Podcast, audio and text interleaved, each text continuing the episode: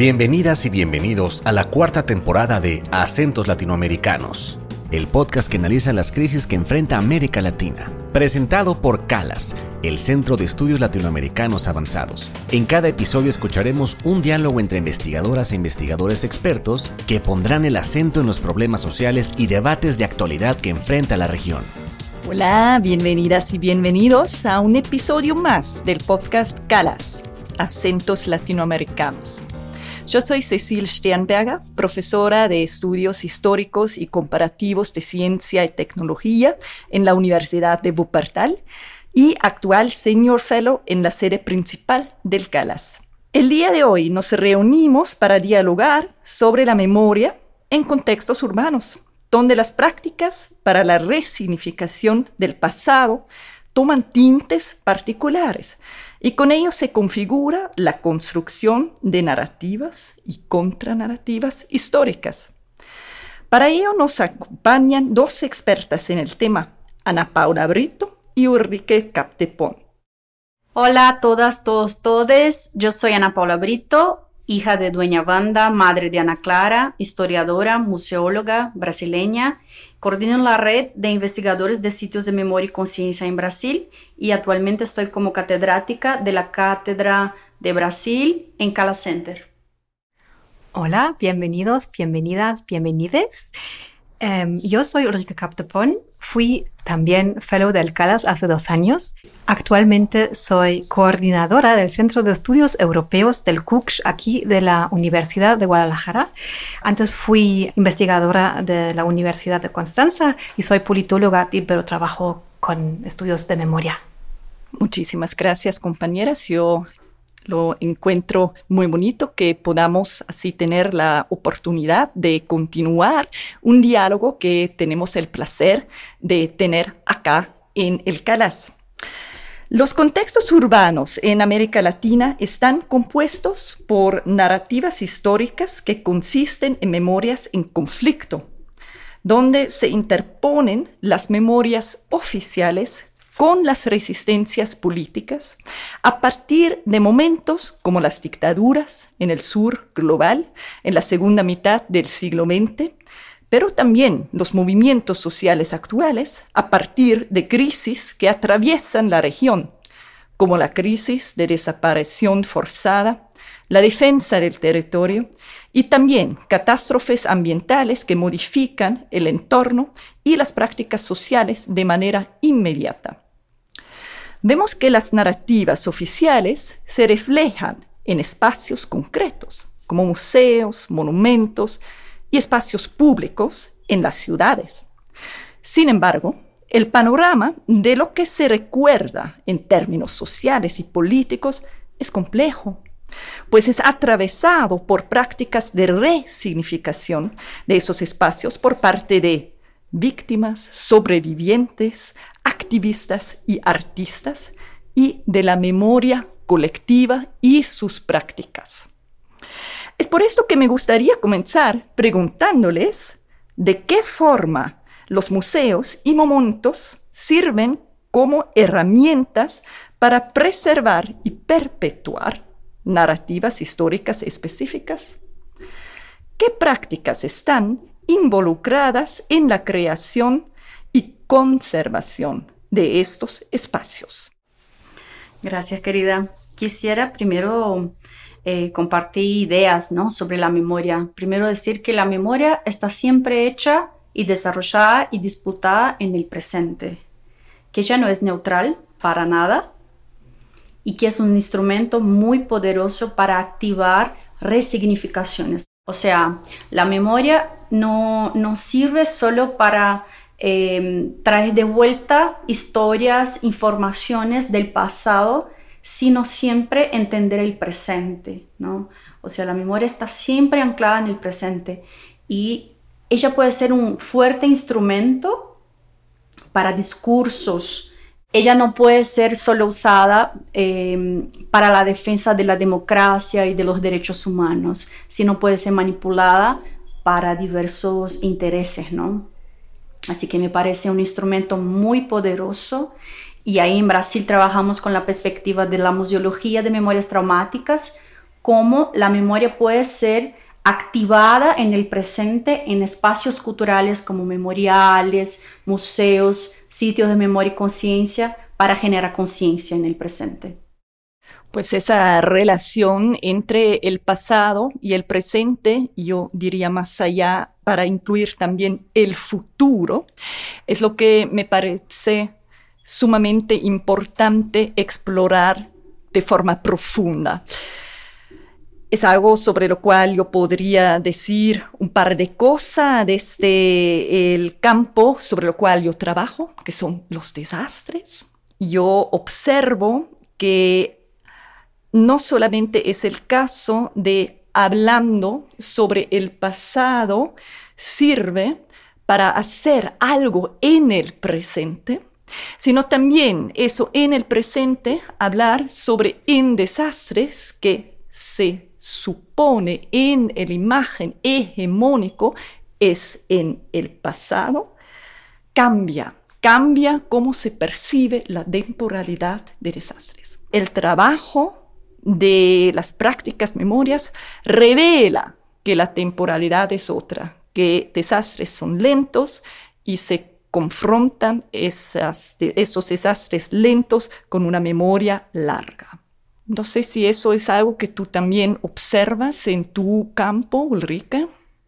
Me parece sumamente importante diferenciar ¿no? entre estos actos de resignificar el, vamos a decir, el pasado en el presente, ¿no? que pasa pues primero por la recuperación de lugares, ¿no? Y muchas veces la recuperación de lugares se trata de lugares auténticos, ¿no? Donde eh, realmente pasaron los crímenes, que son lugares testimoniales, ¿no? Que seguramente que también con los desastres va a pasar, ¿no? Con, con Chernóbil, con otros lugares, vamos a decir, donde pasaron desastres y hoy en día son realmente lugares testimoniales que hablan, que hablan de lo que ha pasado y que em, siempre generan una disputa ¿no? en el presente. Yo creo que eso es lo importante, ¿no? también en el sentido de la, memorialización, que nunca es neutral, ¿no? cuando creamos eh, monumentos, museos o em, eh, cuando son um, antimonumentos, ¿no? los antimonumentos, los contramonumentos, que realmente responden a una memoria dominante oficial. ¿no? Yo creo que también hay que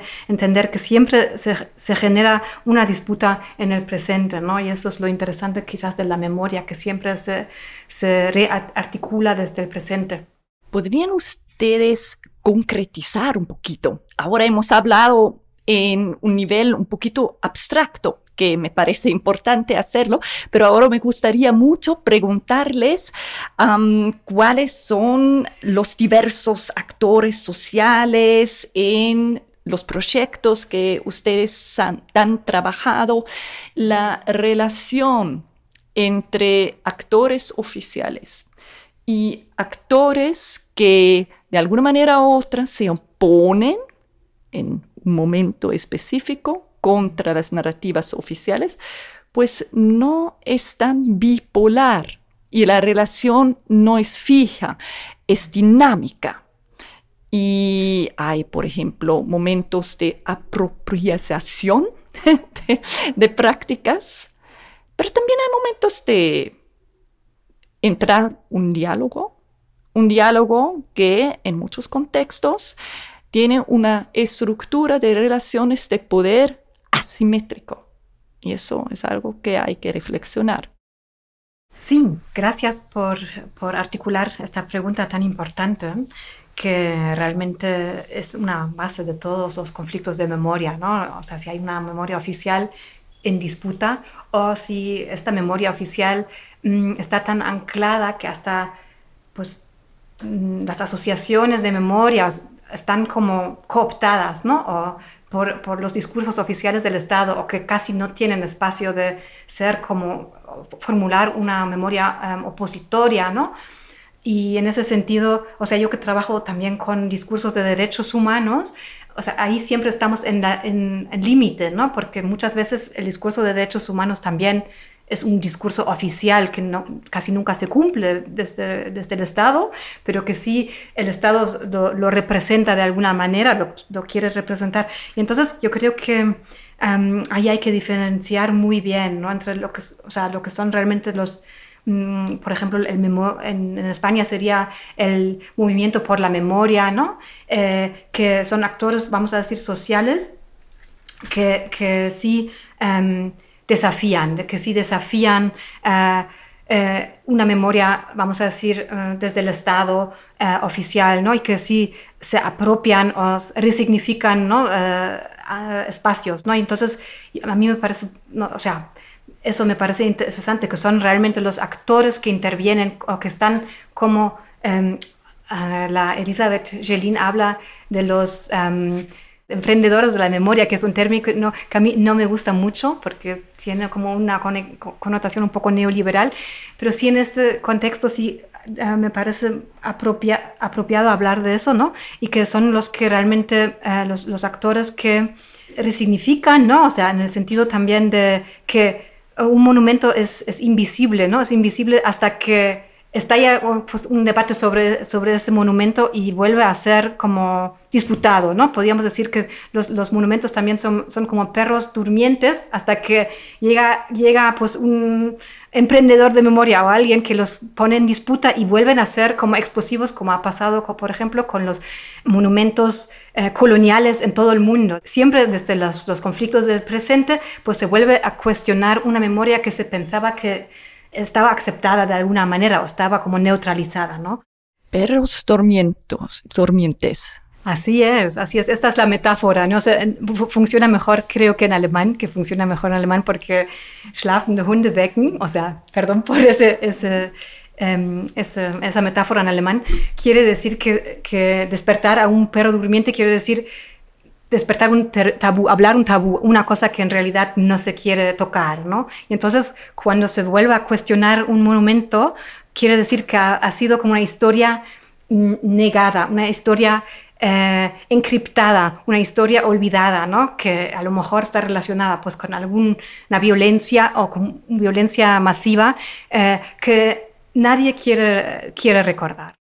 Perros dormientes, eso para mí genera la pregunta, perros suelen guardar algo. ¿Qué guardan los monumentos? En mi opinión, es una cierta idea, una cierta construcción que es importante, que podría ser una base ideológica por, por ejemplo, la construcción de una cierta identidad colectiva. Con los monumentos oficiales suelen ser monumentos relevantes para la construcción de una identidad nacional hegemónica.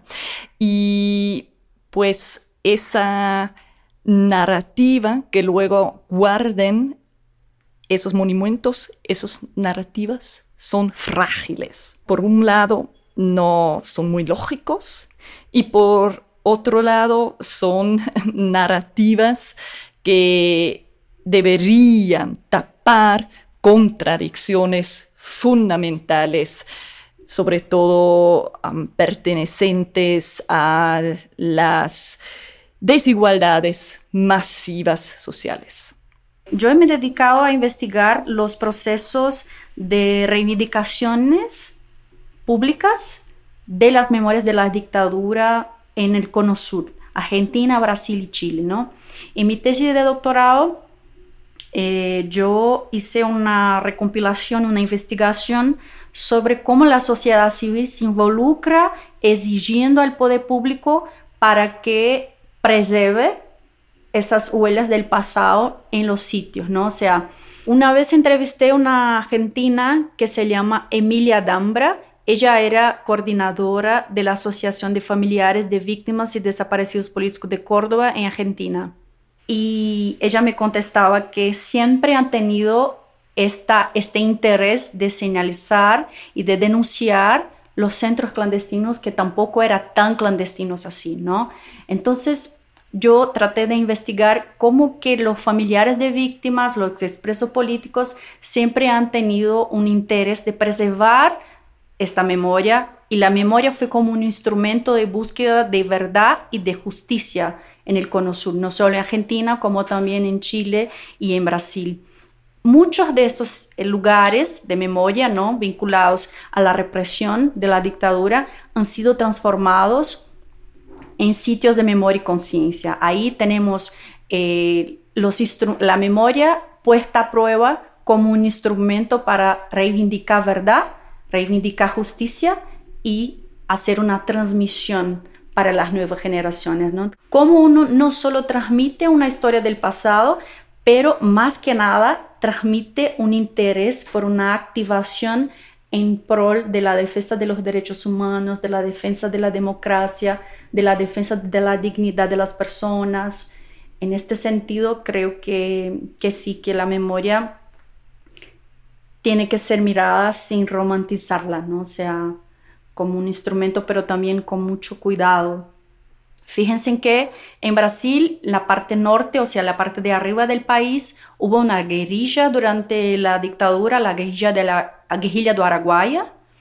Y bueno, el Brasil ha sido condenado por cortes internacionales porque no ha esclarecido todavía lo que pasó.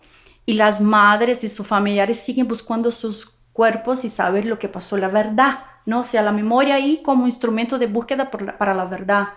Y bueno, nuestro expresidente Bolsonaro, cuando ahí estaba como diputado, puse a frente de su despacho, de su oficina, una foto de un perro con huesos en la boca y diciendo, a quien gusta de huesos son perros, haciendo las referencias a las madres que buscaban los huesos, los restos mortales de sus entes queridos. Entonces, en este eh, quisiera llamar la atención, o sea, cómo la memoria puede ahí ser manejada eh, para la defensa de los derechos humanos, pero también para hacer caso a crímenes de lesa humanidad y a incentivos de odio, ¿no?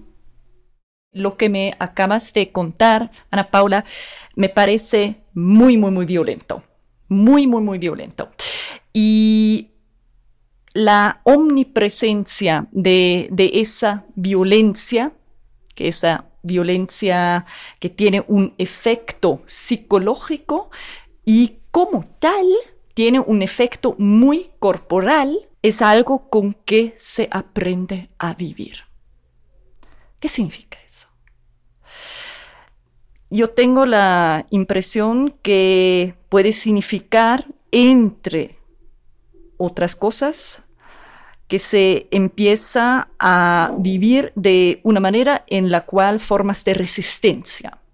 Son parte de la vida cotidiana, formas de resistencia que en algunos casos tienen un,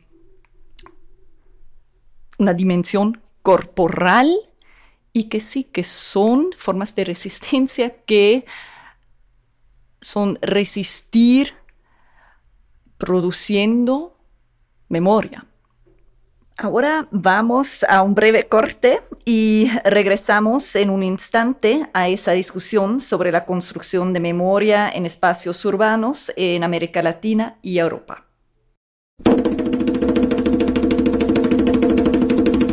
Recuerda visitar nuestra página www.calas.lat diagonal publicaciones para encontrar los perfiles de los expertos de este episodio, así como bibliografía complementaria sobre el tema que exploramos hoy. Estamos de regreso en el podcast del Calas, Acentos Latinoamericanos, donde hoy dialogamos con Ana Paula Brito, Ulrike Captepon y una servidora, yo, Cecil Sternberger. Hemos hablado ya de cómo la aparición de prácticas de memoria y activismo cuestionan formas de memoria implementadas, oficial o nacional, en el espacio urbano y en un mundo donde la comprensión de nuestro pasado da forma al presente y al futuro. Me gustaría ahora preguntarles para cerrar qué acciones se deberían tomar para garantizar una representación más inclusiva y equilibrada de las diversas voces en la construcción de la memoria. Término que utiliza el sociólogo Maurice Halbwachs, ¿no? Que Maurice Halbwachs siempre habla, o sea, el término importante de Halbwachs introdujo la idea de los marcos sociales de la memoria, ¿no? Que la memoria siempre está construida socialmente, claramente, ¿no? Pero lo importante que él añade también y que nunca, o sea, que nunca se, algo que no se mucho, pues que también la memoria pasa por el espacio. La memoria no es solamente social, también es espacial. Recordamos a través de lo que nos rodea, ¿no? Y entonces en ese sentido me parece importantísimo eh, la pregunta que nos hace Cecil, ¿no? Que en realidad, em, pues por un lado, eh, tenemos... Eh, no, la, memoria siempre es plural, siempre es, es diversa, siempre es, no, tiene que ser incluyente o tiene que ser, ser, de alguna manera democrática en ese sentido, ¿no? Y en, en, eso radica también la fuerza, también radica la fuerza transformadora de la memoria, ¿no? Transformadora en el sentido de que no esperar a un cambio eh, radical de, que viene de arriba o algo, sino que también todos nosotros formamos parte, ¿no? tenemos agencia en la memoria, ¿no? Y es nuestra responsabilidad, yo creo, ¿no? También de tener conciencia sobre esto y también de, lo que nos rodea, ¿no? O sea, lo que nos rodea y cómo podemos cambiar directamente por, con, marcas urbanas, con intervenciones urbanas, con... Eh, cambiando nuestros eh, espacios, ¿no? interviniendo en el espacio para volver a, este tema con el que hemos iniciado, ¿no? Eh, cómo podemos también transformar nuestro entorno local, ¿no? O sea, y dejar, em, o sea, y cambiar, cambiar los discursos dominantes que nos rodean a través de de lo que se llama en, en inglés el built environment, ¿no? que no sé cómo traducirlo perspectiva de derecho a la memoria, eh, sobre todo como una posibilidad de promover la resignificación, ¿no? En, eh, y aprovecho para hacer una divulgación de mi podcast que está en la cátedra de Calas en Brasil, que va a llamarse Memoria para qué. Va a estar disponible el 10 de diciembre, Día Internacional de los Derechos Humanos. Y él platica, él charla sobre eso, Cecil. ¿Para qué memoria? Si la memoria sola no puede garantizar nunca más tan, tan llamado, convocado por las organizaciones de derechos humanos, por familiares de víctimas, por activistas de la memoria, o como diría Elizabeth Jelin, por los emprendedores de la memoria, ¿no?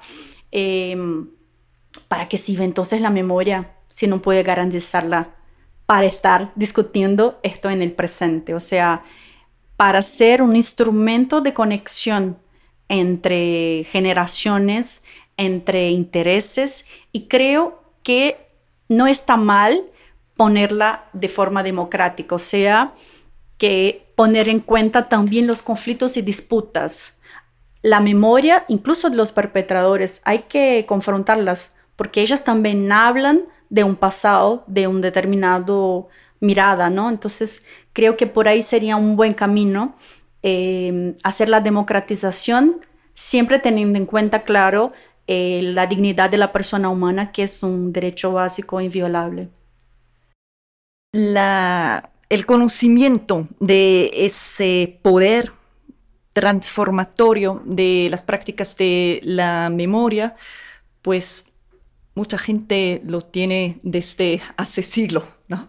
Y es un conocimiento que guía las acciones de muchos colectivos en resistencia. Y tal vez hablemos un poquito más sobre esas prácticas de hacer memoria transformativa por parte de colectivos en resistencia a lo mejor con las prácticas de colectivos de búsqueda, ¿no? hablando aquí de, este, esta problemática de la desaparición actual en México, de la desaparición forzada y que, y que realmente me parece pues, importantísima ¿no? la, las prácticas de búsqueda en campo, en vida o en, en, campo, ¿no? Que son como dos acercamientos diferentes y que realmente también se resisten, se resisten a, un olvido social, a una tabuización social de este fenómeno y sobre todo a una estigmatización de, de las, no, los, los contextos de, de, donde desaparecen las personas, de los desaparecidos que son asociados con, con el narcotráfico y, y sin, o sea, son eh, prejuicios y, y, que mm, hay que cambiar, ¿no? que hay que cambiar, son narrativas que hay que cambiar a través de la empatía y a través de la solidaridad con estas familias o con estas madres buscadoras, muchas veces mujeres, ¿no?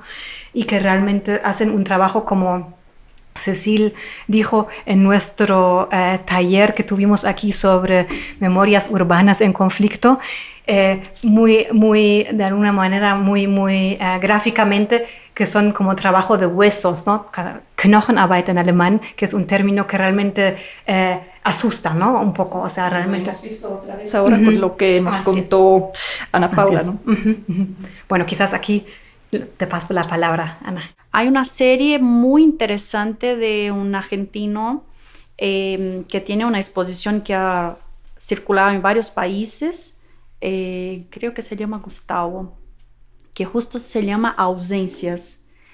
Y hace una foto, eh, él busca fotos de familiares em, de víctimas de la dictadura, no solo en Argentina, pero también en Brasil, en otros países y la gente vuelve a hacer la foto, pero manteniendo esta ausencia. O sea, reproducen la foto, pero con un espacio de esta persona que ya no está. O sea, la memoria más una vez ahí vemos ella como un instrumento muy potente para comunicar cosas que muchas veces la palabra por sí sola, escrita en un cuaderno, digitada en una computadora y hablamos de los documentos natos digitales, ¿no? Las nuevas generaciones más hablan sobre palabras eh, digitales do que manuscritas. Cómo que la memoria puede hacer estas conexiones humanas, vinculando el pasado con el presente y también con el futuro. O sea, que ahí también tenemos que podemos mirar la memoria con ese instrumento poético no solo con la potencia política, pero también con la potencia humana. Un buen momento, el momento de pedir y de llamar a la práctica de esperanzar para terminar ese diálogo. Les agradezco a mis colegas, a Ana Paula Brito y a Ulrike Captepón, por su participación en ese último episodio de la cuarta temporada de Acentos Latinoamericanos, donde hablamos de memoria en contextos urbanos y espacios de resignificación. Les agradecemos también a ustedes que nos escuchan y que están con nosotros para discutir sobre las realidades sociales, políticas, económicas y culturales que afectan a América Latina y les invitamos a dejar sus comentarios sobre ese episodio en las redes sociales del CALAS. Yo soy Cecil Steinberger y nos escuchamos en la próxima temporada del podcast del CALAS Acentos Latinoamericanos. CALAS, Acentos Latinoamericanos, es una producción del Centro María Civil Amerian de Estudios Latinoamericanos Avanzados. Olvia A. Maesterra Sierra es nuestra productora general. La producción ejecutiva corre a cargo de Jogen Kemner. La edición es de Mitzi Pineda y la música y postproducción en nuestros episodios pertenece a Carlos López. Escucha nuestros episodios cada dos semanas en tu plataforma de podcast favorita. No olvides visitar nuestra página www.calas.lat para acceder a contenido extra de este episodio y seguirnos en redes sociales. Nos puedes encontrar en Facebook, YouTube, Instagram y Twitter como arroba calacenter. Nos vemos muy pronto. Hasta la próxima.